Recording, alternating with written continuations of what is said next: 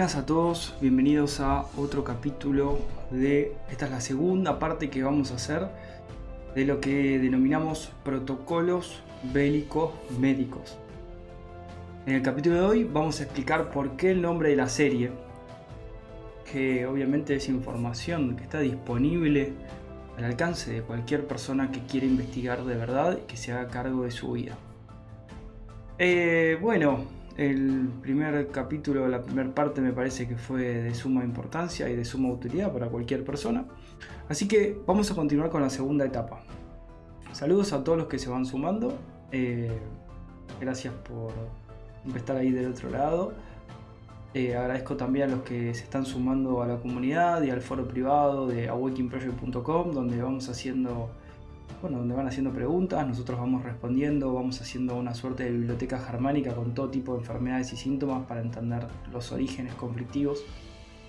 Em, bueno, y todos los alumnos de la formación que están ahí estudiando y aprendiendo. Gracias ahí a todos, saludos. Vamos a empezar entonces con el tema de hoy. Eh, por favor les pido si, me confirman si se escucha bien, eh, si la música de fondo no está muy fuerte. Estoy tratando de que haya como una música ambiental agradable para que sea un momento de reflexión. Eh, muy buenos días a todos, saludos ahí a todos los países, por Instagram, por YouTube, etc. Y bueno, entonces vamos a empezar con esta segunda parte un segundo, quiero chequear que esté andando todo bien. Así arrancamos. En tiempo para preparar. Gracias a Sierra ahí que confirma. Eh, para hacerse unos mates, un café, un té o lo que quieran tomar. Y vamos a analizar juntos este, esta parte que me parece importante. Hoy vamos a hablar de la quimioterapia. El otro día hablamos de todo el proceso de la enfermedad, hablamos de recomendaciones para la fase activa, recomendaciones para la fase de reparación, hablamos un poquito de la fiebre. Hoy vamos a hablar de la quimioterapia. Pero antes de hablar de la quimioterapia, les voy a compartir una investigación que pueda hacer cualquier persona que esté realmente interesado en desarmar un poco este, esta confusión de la medicina clásica y les voy a compartir pantalla, ¿sí? Fíjense, vamos a hablar de la quimioterapia. ¿sí? Cuando yo llamo a esta serie o a esta miniserie protocolos médicos bélicos, no lo digo por querer bastardear, por querer ningunear o, por querer reírme de la medicina clásica. No, nada, nada que ver. Todo lo contrario. Lo digo porque es, es un hecho. Fíjense. La era de la quimioterapia, la técnica entre comillas terapéutica que consiste en la administración de sustancias químicas para el encogimiento de distintas afecciones comúnmente asociadas a la terapia contra el cáncer. Ahora vamos a ver en profundidad por qué esto no sirve y es totalmente contraproducente se inició en la década de 1940. Eh, casualmente, fíjense, la era de la Segunda Guerra Mundial. Protocolos médicos bélicos. Con los primeros usos del gas mostaza. Esto es información pública lo que yo les estoy mostrando. Los que están en Instagram pueden ver después el video de YouTube o pueden buscar en Wikipedia simplemente quimioterapia y van a ver lo que estoy mostrando.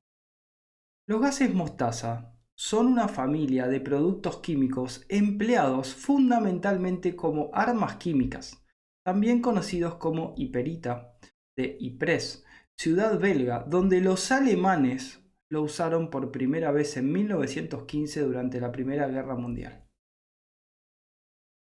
Lo voy a leer un poquito más.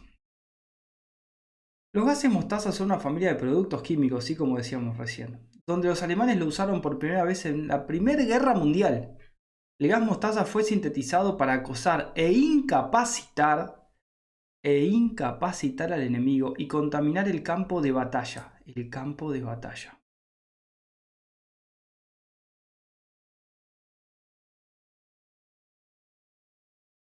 A ver, a ver si entendemos la gravedad de esto. Cuando yo hablo de protocolo médico bélico, lo menciono porque el hecho es que la medicina clásica está batallando una guerra contra un enemigo ficticio y está usando nuestro cuerpo como campo de batalla. Ese químico contamina e incapacita al individuo. Entonces, ¿por qué Gastón usan los médicos estos protocolos bélicos médicos todavía? Yo lo he explicado y lo voy a volver a explicar, porque no me voy a cansar de contar estas noticias. Hay una estadística y nuevamente está la mentira, la maldita mentira y las estadísticas, ¿sí? donde esto funciona así. Lo pueden investigar. Yo ya lo conté en la primera parte, lo voy a contar en la segunda parte por si alguien no lo supo comprender, no lo pudo entender o quiere volver a escucharlo para entenderlo más claramente. Hay una estadística, ¿sí? mentirosa, donde la estadística es muy peligrosa porque uno no sabe la muestra, entonces no sabe qué tan válida es, donde si una persona está sujeta al protocolo médico de quimioterapia, radioterapia y cirugía por un diagnóstico de cáncer y sobrevive 5 años, 5 años, entra en una estadística de curados por quimioterapia, radioterapia y cirugía. El protocolo médico oficial. Pero si la persona que fue, entre comillas, curada por este protocolo médico muere después de los 5 años, ya sea 5 años y una hora, un día, dos días, tres días, cuatro días, 6 años, 7 años, 10 años, 15 años, 20 años, entra en una estadística de muertos por cáncer.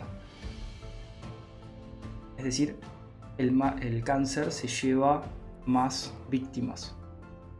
Pero nunca es sacado de la primera estadística donde estaban aumentando las estadísticas de curados por curados de cáncer por el protocolo médico oficial. ¿Entienden? Entonces, aumenta la estadística de la quimio y la radio curan, también aumenta la estadística de el cáncer mata. ¿Entienden la mentira? Tremenda. Bueno. Saludos a todos ahí al otro lado, ahí estoy leyendo los comentarios.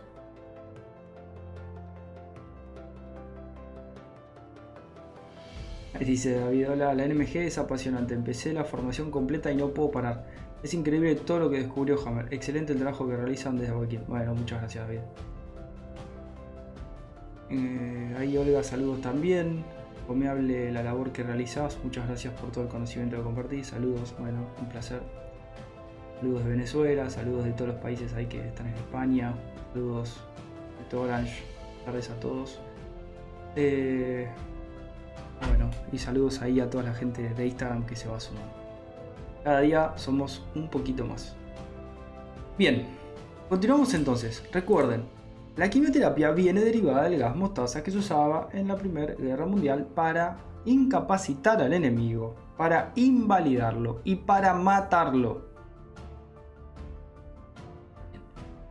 ¿Cómo llegamos a tener una, una terapia ¿O cómo nos hacen creer? ¿O cómo nos pueden hacer creer que eh, el gas mostaza puede llegar a ayudarnos en algún proceso? Todo proceso destructivo jamás puede construir. Estamos hablando de algo de que destruye, que mata, que divide, que genera violencia. Obviamente esto de la quimioterapia es un derivado del gas mostaza, pero es un derivado del gas mostaza que tiene un claro objetivo pelear una batalla contra una célula imaginaria. Bien.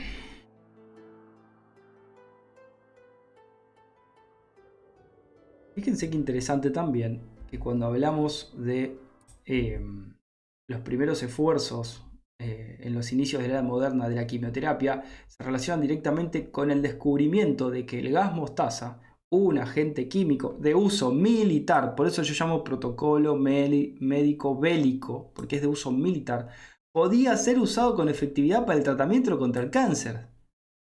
Es una locura.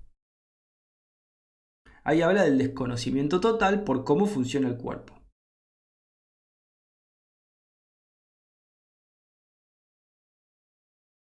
Y miren qué interesante que va a ir de la mano. Autopsias y otros estudios en personas expuestas al gas mostaza habían revelado una profunda disminución de la linfa. Claro, lo que ocurre es que son un simpático tónico, entonces lleva a la fase activa, lleva a una necrosis de la linfa y una destrucción total. O sea, si había un linfoma, seguramente lo va a deshacer y lo va a destruir, pero el linfoma era la fase de reparación de la linfa. Es decir, están yendo a contramano de la vida.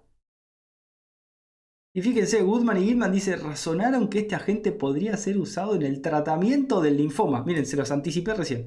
Dado que este es un tumor formado por células linfáticas. Claro, porque es la reparación, porque en fase de conflicto activo hay una necrosis de la linfa. El objetivo de que haya un linfoma es aumentar de tamaño, de fuerza, de producción, etcétera, etcétera, etcétera. Es el grupo de lujo, lo llama Hammer, porque hay una mejora que permanece después del programa biológico. Dice, entonces realizaron sus experimentos en animales, desarrollaron linfomas en ratones y demostraron que podían tratarlos con gas mostaza. Una locura. Ya hablamos de que no tiene ningún sentido hacer un experimento con animales y derivar una conclusión en un ser humano, porque los animales hacen conflictos reales nosotros hacemos conflictos reales y simbólicos. Así que nunca puede aplicar un, experimento utilizado, utilizando animales para con un ser humano. Bueno, no me voy a a, colgar mucho tiempo más con este tema. Vamos a continuar entonces con esta parte del artículo que les contaba sobre la quimioterapia. Bien. La quimioterapia, sí. Estamos hablando de fármacos citoestáticos derivados del gas mostaza, que consisten en un tratamiento de agentes simpaticotónicos con veneno celular que debería impedir la proliferación celular. Naturalmente se observa que este veneno celular ataca en primer lugar la médula ósea, después a los órganos reproductivos, cosa que puede causar la pérdida de la fertilidad de manera temporal o permanente. Esto es algo muy importante de tener en cuenta.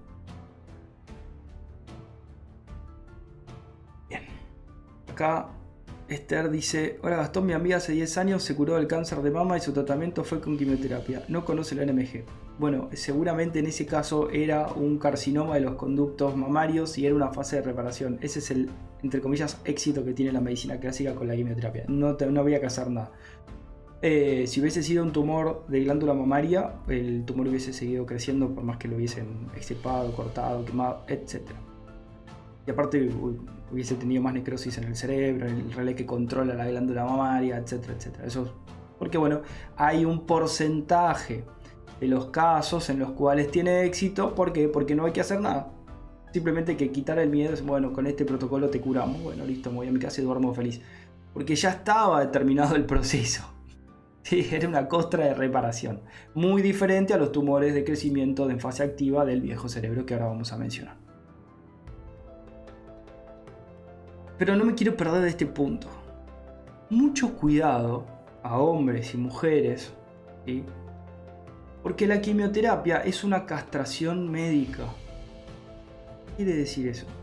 Si una nena, un nene, un adolescente o un adulto hacen quimioterapia, no van a poder tener hijos después, porque es una castración médica. El veneno celular intensifica la simpaticotonía y por lo tanto estimula todavía más el crecimiento tumoral en la fase activa.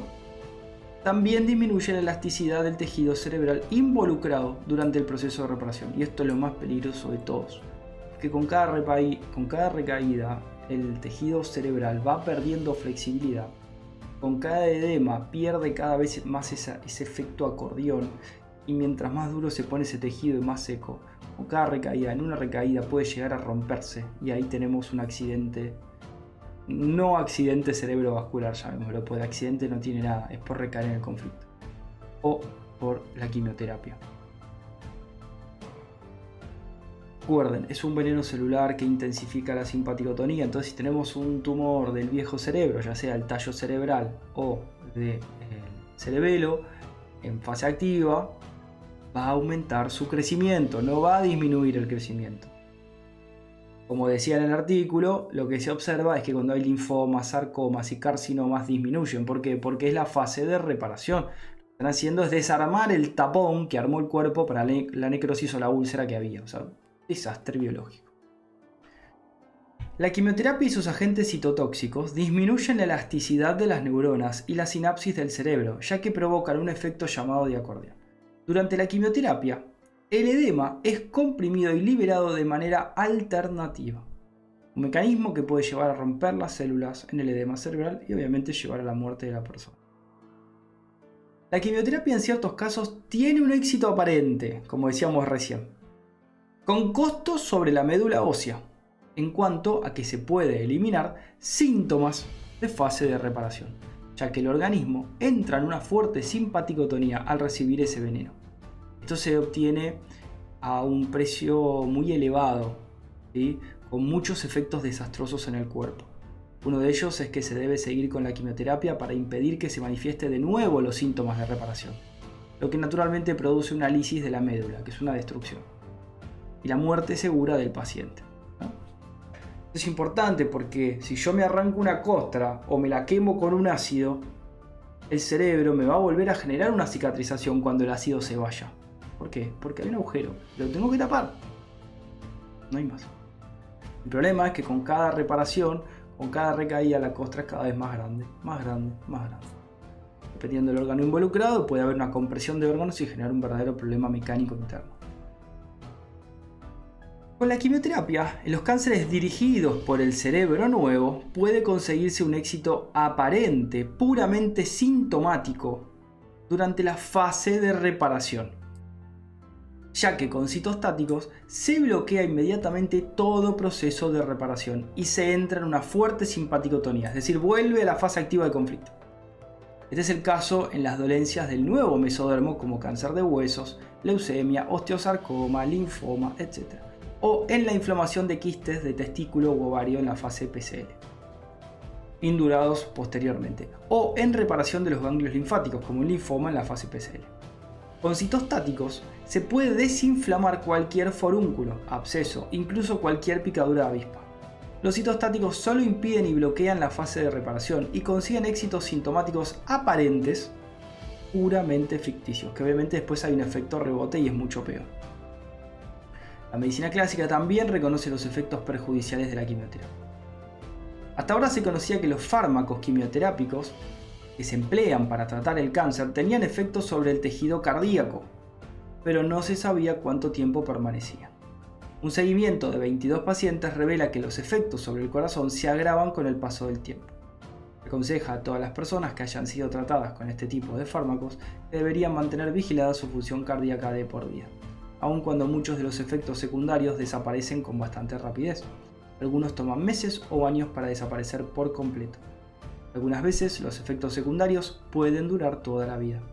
Tal es el caso cuando la, quimioterapia causa daño permanente en el corazón, los pulmones, los riñones o los órganos reproductores. Ciertos tipos de quimioterapia ocasionalmente causan efectos retrasados, como, entre comillas, un segundo cáncer, que aparece muchos años después, ya que es cuando el cuerpo puede recién juntar energía para reparar todos los daños que generó la quimioterapia.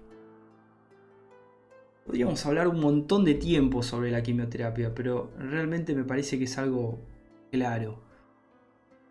Nadie que conozca la medicina germánica se haría jamás quimioterapia, pero porque no tiene ningún sentido, es simplemente no entender. Bueno, ¿cómo venimos por ahí? Estos videos los voy a hacer un poco más largos porque quiero que esté toda la información completa.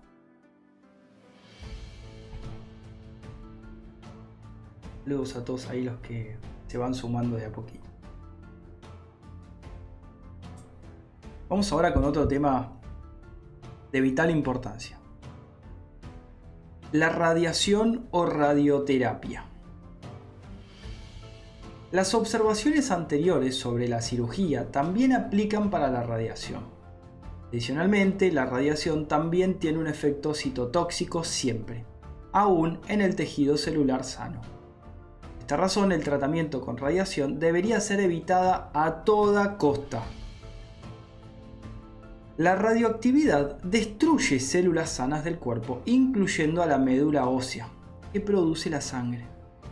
El organismo se las arregla para recuperarse después de ese ataque, entonces observaremos la aparición de la leucemia durante la fase de reparación, justo como en el caso de un conflicto de profunda desvalorización involucra a los huesos. Esto es muy importante porque en esos procesos, de repente que les hacen quimio y radio, le dicen, bueno, ahora derivó en un cáncer de la médula ósea y tenemos que hacer transfusión de sangre. Ese es el, pero ese ya es, no es el principio del fin, ya está muy cerca del fin. ¿no? ¿Por qué? Porque ellos creen que la leucemia es un cáncer de sangre, es una locura. La leucemia es la fase de reparación de un conflicto de profunda desvalorización o es la reparación o el intento de reparación después de la lesión tremenda que genera la radioterapia o la quimioterapia. Entonces ahí cambian los valores, hay un montón de valores que en la formación están todos puestos, ¿sí? No los puedo dar acá porque nos bajan el video, sino cuando pongo los verdaderos valores de la anemia, los verdaderos valores de la reparación y de la fase activa, etcétera, ya nos ha pasado. Pero bueno, en el nivel 3, el de movimiento, tienen todos los valores de la médula ósea en su fase activa, en su fase de reparación, con la leucemia, etcétera, etcétera. El glóbulos rojos, glóbulos blancos, plaquetas, hematócritos, etcétera, etcétera. Es sumamente importante, ¿sí? Eh, porque ¿cuántas personas conoce que se han hecho radiación? Por otro lado, tenemos la morfina, una sola inyección de morfina administrada a un paciente en lo más profundo de la fase de vagotonía puede ser fatal. La morfina altera las estructuras cerebrales, disminuye el poder de la voluntad y paraliza los intestinos.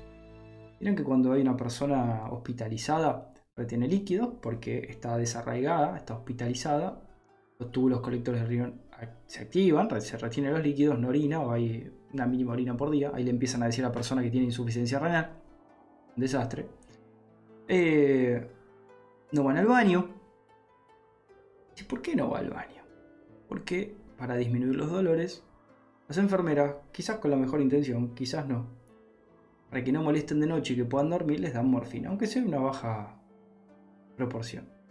Tengan en cuenta que disminuye el poder de la voluntad y paraliza los intestinos. La morfina resulta perjudicial para cualquier paciente. Paciente, obviamente, porque es el que padece. En la naturaleza no se ha previsto una intervención similar desde el exterior. Desde que existe la morfina y sus derivados, nuestros pensamientos son tristemente, eliminemos el dolor con la morfina, en consecuencia vamos a poder curar. El cálculo es erróneo. De hecho, la morfina desbarata todo el cerebro y el paciente pierde el ánimo y se deja adormecer porque no tiene ninguna voluntad lo que empieza a pasar. Una vuelta, ya lo conté en el otro video, lo vuelvo a contar.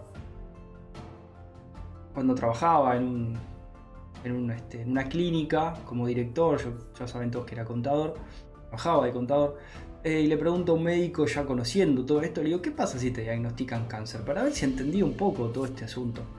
Me dice, no, si me llegan a diagnosticar cáncer, era un director médico, ¿eh? No, no, yo le voy a pedir a las enfermeras que me pongan morfina y me voy en 3 o 4 días. Ah, qué interesante. Qué muerte fina, ¿no? Morfina, de morfe. Lo diga, mort fina, muerte fina. Interesante la etimología de las palabras. Entonces vos lo sabías. ¿Por qué le dan morfina a todos los pacientes? Y saben que se van a terminar doblegando su voluntad y van a terminar muriendo de fatiga biológica. Se acepta de forma irresponsable, frívolamente, los efectos colaterales de la morfina, como la adicción, la supresión respiratoria, la parálisis intestinal. Por ello, la toma de morfina es siempre una vía de sentido único, un homicidio en cuotas. La tragedia es que los pacientes, la mayoría de las veces, solo tienen dolores cuando ya están en fase de reparación. Los dolores tienen un límite de tiempo, lo que pasa es que la persona no lo sabe. Se derrumba, aumenta el dolor, le dan un diagnóstico, aparece el dolor del periósteo por la separación brutal, el famoso dolor del cáncer, que duele en fase activa y no se puede apagar con la morfina. Entonces le dan morfina y le aumentan los niveles y le dicen la morfina ya no está haciendo efecto. No es verdad, porque la morfina solo hace efecto en la fase de reparación, no en la fase activa. Así que confunden todo. Y ahí la persona termina muriendo destruida. Es el caso de la osteólisis en huesos de la fase PCL, que produce un fuerte dolor por estiramiento y dilatación del periósteo, uno de los dolores más temidos en la medicina. En la medicina germánica podemos diferenciar con precisión a qué fase corresponde el dolor, de qué cualidad, cuánto puede durar. Y si a un paciente se le puede decir, por ejemplo, este dolor de huesos va a durar de 6 a 8 semanas, después el hueso va a estar reparado. Así un paciente nunca va a pedir morfina, Incluso ni la va a tomar aún cuando se le ofrezcan, porque entiende el proceso y entiende lo peligroso de consumir la morfina. El paciente, el paciente entonces se hace un programa mental. Le ayuda a distraerse y esto funciona siempre. ¿sí? Hablamos de aplicaciones este, externas, a veces la acupuntura puede ser útil, los masajes, reiki, plantas medicinales, hablar con un compañero, con una pareja, resolver. Hay como herramientas para ir bajando el drama. Pero el proceso hay que superarlo.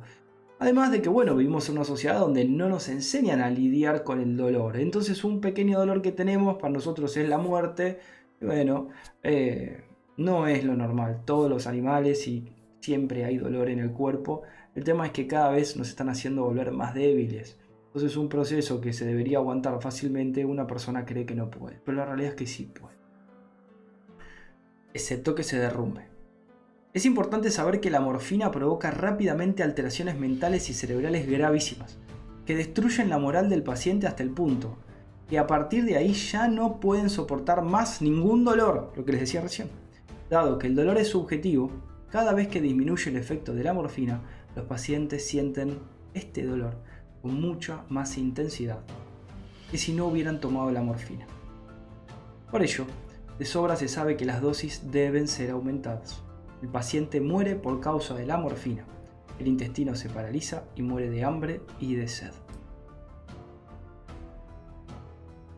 Bien. No sé si bien. Por lo menos estamos aclarando un poco toda esta confusión.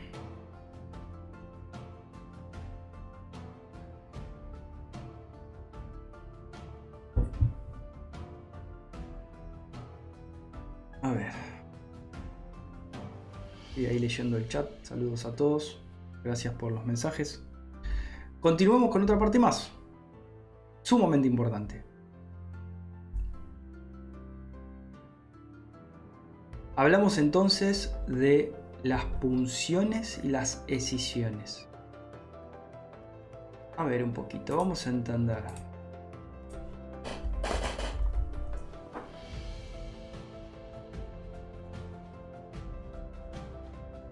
Miren, voy a compartir pantalla para que se vea. Cuando hablamos de una punción, hablamos de clavar un pedazo de acero en el cuerpo. ¿sí? Esto es tremendo. Esto es tremendo. Ahora van a ver lo peligroso que son las punciones. ¿no? O sea, ¿entienden esto? Esto es una locura. Esto es una locura. ¿Cómo alguien, cómo nos convencieron de dejarnos clavar una aguja en el corazón, en el pecho, incluso en un embarazo a los bebés o en las placentas. Es una locura. ¿Cómo creen que esto puede llegar a ayudar de algún tipo de manera?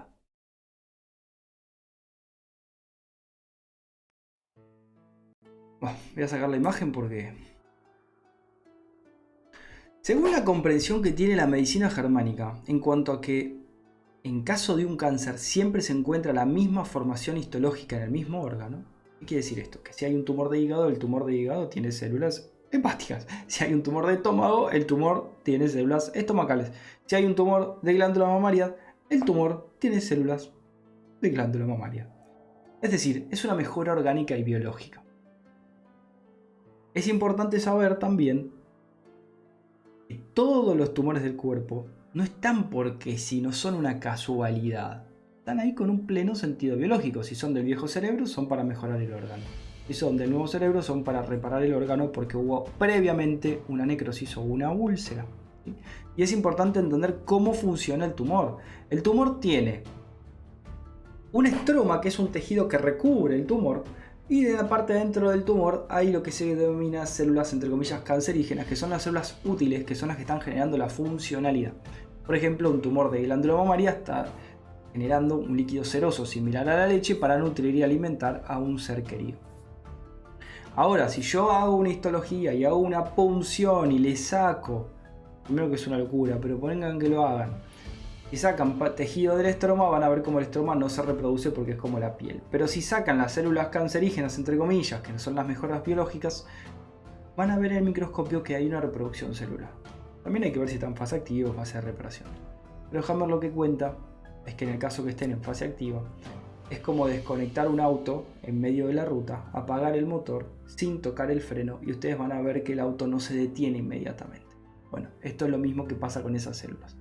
Entonces, eh, un científico, entre comillas, o un médico ve eh, laboratorio cómo esas células se reproducen y te dicen esto es un cáncer maligno. Y ahí se arma una película de novela terrorífica. Pero bueno, es así. Por suerte estamos acá para cambiarlo. Además, no necesitamos hacer una punción porque con una tomografía del cerebro sin contraste podemos perfectamente saber si el conflicto está en fase activa o si está resuelto. No hay más. Si tenemos todo el cerebro mapeado y tenemos todos los relés cerebrales para saber si el conflicto, el órgano controlado por ese relé, si está en fase activa o está en fase de reparación o está en recaída, o si termina. Porque el ataque cerebral nos proporciona una aclaración más segura sobre la formación histológica que una prueba con escisión. Una escisión en caso de un osteosarcoma es casi siempre el comienzo de una catástrofe. Porque el líquido, tengan en cuenta que los órganos que están cerrados están cerrados y los tumores son órganos. Entonces vos no lo tenés que abrir. Por algo está cerrado. Una incisión en caso de un osteosarcoma, que es la reparación de un hueso, es casi siempre el comienzo de una catástrofe, porque ahí hay un líquido interno que no tiene que salirse de ese quiste, de ese osteosarcoma o tumor o como lo quieran llamar. Porque se está solidificando, porque va a ser el hueso más duro, más fuerte, más grande, más pesado.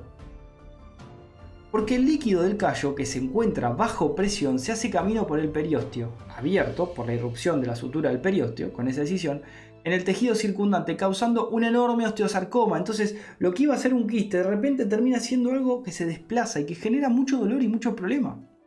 Si no se hiciera la biopsia, el tejido circundante externo solo estaría inflamado porque en efecto el líquido traspasa el periósteo, pero no las células del callo. Teníamos un proceso como en el caso del reumatismo articular agudo, que después decrece espontáneamente. La punción puede tener consecuencias fatales donde habrá al exterior un denominado absceso frío. Las pruebas con punciones y escisiones en un futuro en la medicina germánica quedarán solo para muy pocos casos excepcionales. Y quiero destacar algo también. Los efectos más nocivos que he encontrado en la experiencia, en la consulta, son las punciones de la glándula mamaria, de los tumores o los quistes de la mama.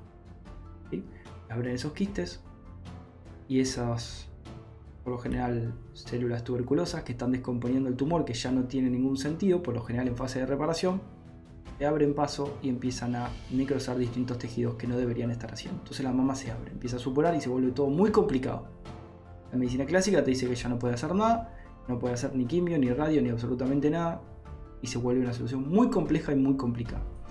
Para estos casos, hay alguien que esté escuchando y que esté en esa situación, les recomendamos en la clase de glándula mamaria, les voy a compartir la pantalla, en la clase de glándula mamaria, que es la clase 4 de la formación de medicina germánica del nivel 2, protección,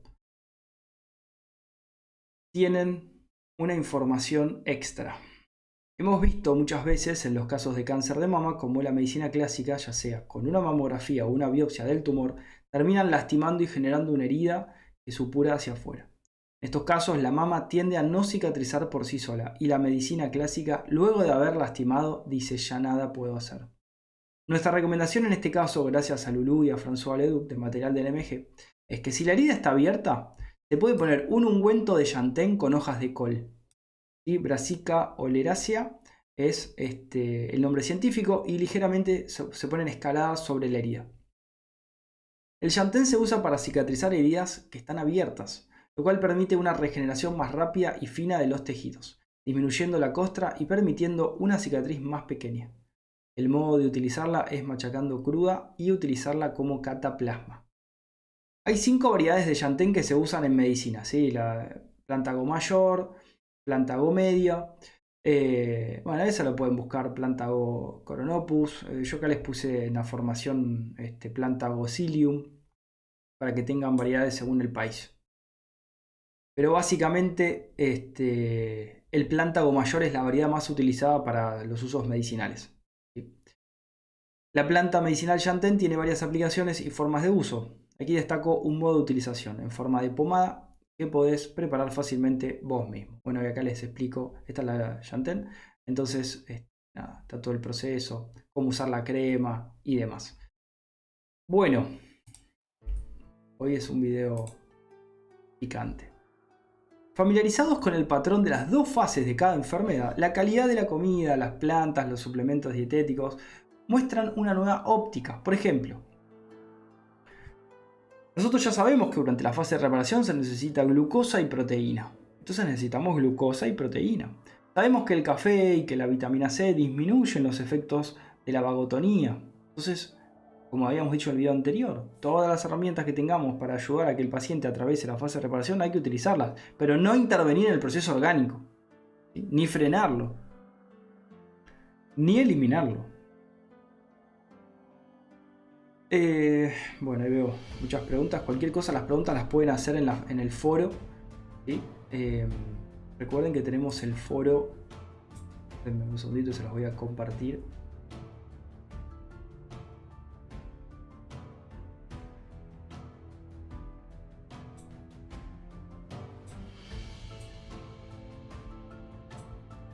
Y eh, les dejo el,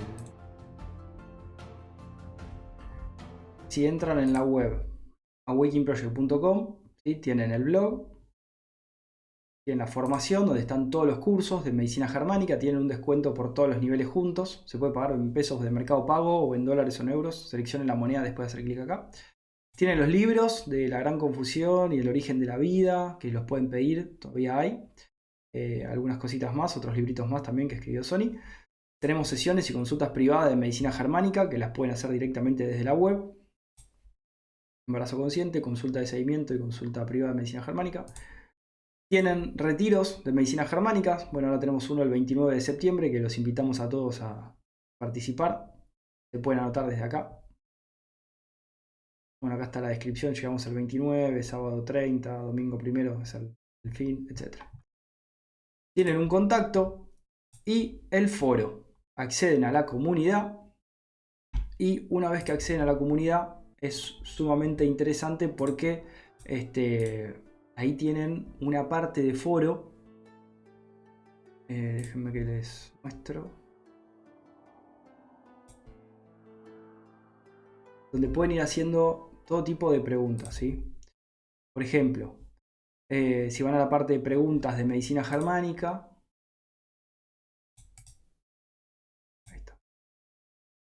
quieren buscar cualquier tema lo ponen, que tengan interés y les va a aparecer la respuesta. Y en el caso que no esté la respuesta, pueden formular una nueva pregunta. Y bueno, acá verán, estamos hablando de niveles TSH alta, fístula anal, manchas oscuras en la piel, tumor en vaso, sonambulismo, formación de nódulos. Bueno, son todas las preguntas que van haciendo, fíjense, son muy recientes todas. Eh, y las vamos respondiendo ni bien aparecen. ¿no? Estamos armando ya, hay como 30 hojas de, consultas, todo por nombres, diagnósticos de enfermedades, con todo el origen, toda la parte teórica, estamos completando todo. El foro tiene una suscripción mensual que es eh, de 5 dólares o de 2.700 pesos argentinos. Eh, bueno, eso es todo. Me parece, les recomiendo a todos la formación como siempre. Eh, me parece de suma importancia Acá tienen, si van al contenido de la formación, están todos los niveles, cuánto dura cada clase, qué se ve en cada clase, etcétera, etcétera, etcétera. Bueno, a cómo se ven las clases. Bueno, gente, eh, fue un, lindo momento compartir todo esto con ustedes. Eh, sigo acá trabajando para continuar difundiendo la medicina germánica y no vamos a frenar, vamos a continuar. Les agradezco como siempre y espero que hayan disfrutado de, este capítulo. Nos vemos en la tercera parte. Chau, gente.